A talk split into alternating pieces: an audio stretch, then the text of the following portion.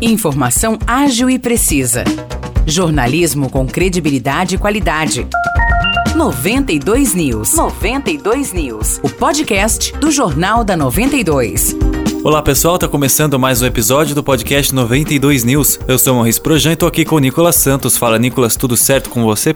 Tudo certo, Morrice. Um abraço aí pro pessoal que ouve a gente. A gente começa falando aqui que a Prefeitura de São João está implantando o portal Leis Municipais. É um serviço técnico que permite a consulta ao conteúdo de mais de 16 mil leis, decretos e portarias que estão vigentes na cidade. Essa ferramenta é utilizada por mais de 1.800 governos do Brasil inteiro. De acordo com a Prefeitura, o cronograma de conclusão do banco de dados se dará em até 120 dias. Contudo, o acesso ao sistema já está disponível por meio do site www.leismunicipais.com.br. Na opinião da administração municipal, esse portal é uma forma de melhorar mecanismos de transparência, fiscalização e governança pública. Vamos agora falar de Aguaí, já que a cidade inaugura neste domingo, dia 22 de outubro, o Parque Bruno Covas, localizado no Parque Miguelito. O espaço foi construído pela prefeitura e conta com uma estrutura para atividades de lazer e de esportes para a população, como por exemplo pista de pump track, quadras de futsal e de areia, playground,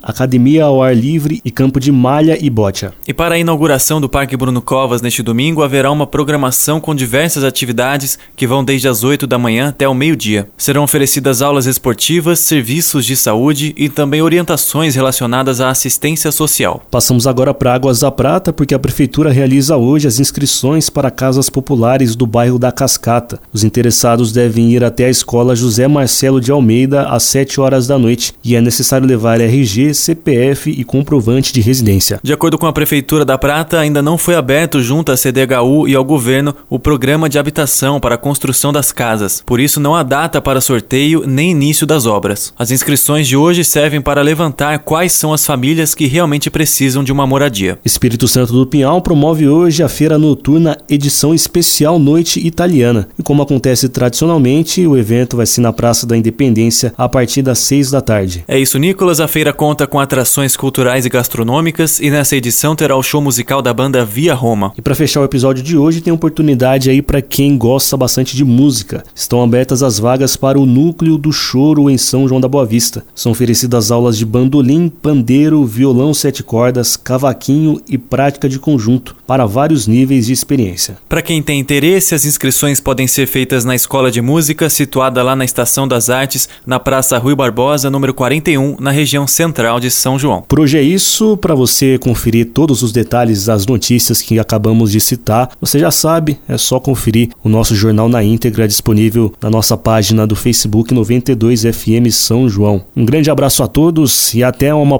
próxima oportunidade. Valeu, Morrice. Valeu, Nicolas. Tamo junto e até o próximo episódio.